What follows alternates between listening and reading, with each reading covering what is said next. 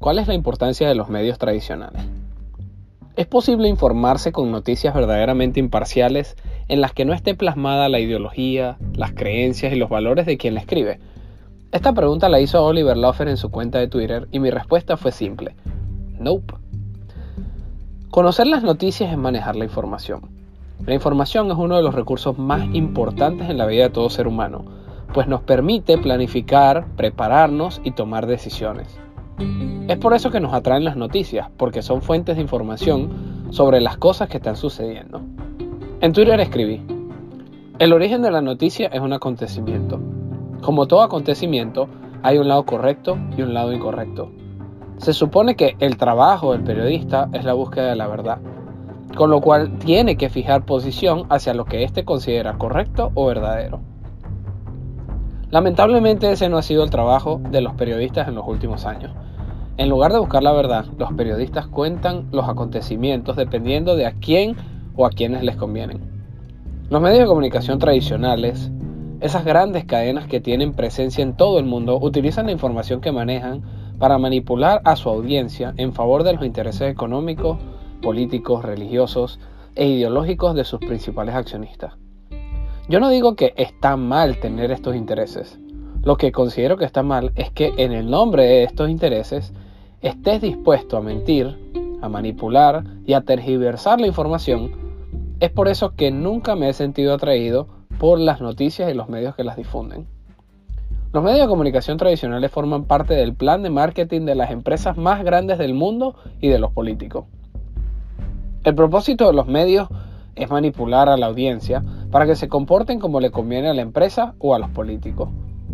Las noticias mueven a la masa y si la masa es lo suficientemente grande, puede mover millones de dólares en un instante. Personalmente considero a las principales cadenas de televisión, prensa y streaming como las herramientas más importantes de los traders, esos que hacen dinero especulando con el precio de las acciones de otras compañías en la bolsa de valores, utilizando las noticias para moverlas hacia arriba y hacia abajo. No hay medio de comunicación imparcial, ese no es su rol. Los medios tienen propósitos y sobre ellos es que se comportan. Algunos solo quieren hacer o contar noticias, otros quieren hacer opinión, otros quieren hacer amarillismo, otros quieren farándula, no hay imparcialidad. Y es aquí donde entra la importancia de los medios alternativos, pues estamos tan mal acostumbrados a creer que si un medio grande lo dijo, tiene que ser cierto, que menospreciamos esas fuentes de información que están surgiendo especialmente desde la llegada del Internet. Los medios de comunicación alternativos tampoco son imparciales y no tienen que serlo. La idea de un medio alternativo es promover eso en lo que cree, lo que los medios tradicionales llaman la línea editorial. El detalle es que antes esta línea editorial concentraba la mayor cantidad de información en pocas manos y quien controla la información lo controla todo. Entonces, ¿por qué son importantes los medios alternativos? El rol más importante de los medios de comunicación alternativos es la distribución de la información.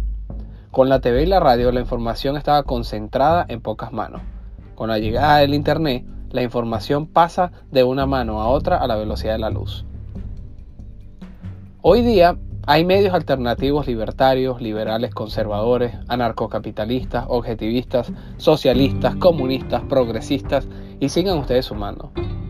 Cada uno de nosotros busca ese medio con el que más se identifica porque no solo buscamos información para planificar y tomar decisiones, sino también por el sentido de pertenencia, queremos saber que somos más los que pensamos de forma similar y compartimos valores. Pero también hay otra razón sobre la cual reposa la importancia de los medios alternativos. Los medios alternativos nos hacen la vida más fácil. ¿Cómo? Hay tanta información hoy día al alcance de todos que cuando un grupo de personas comienza a curar esa información en un formato que nos atrae, nos hace la vida más fácil. Eso hacen los medios alternativos. Queremos recibir la información de forma simple, con formatos que nos hagan entretenido el aprender nuevas cosas o enterarnos de los acontecimientos.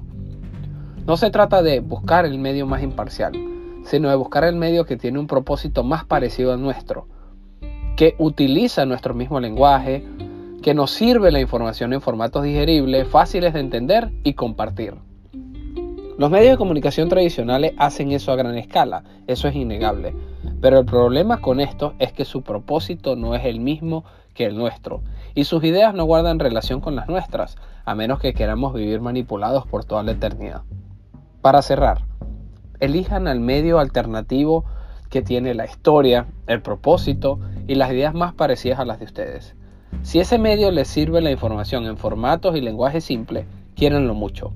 Y si ustedes quieren ayudarlo, denle su feedback y compartan el medio con otros.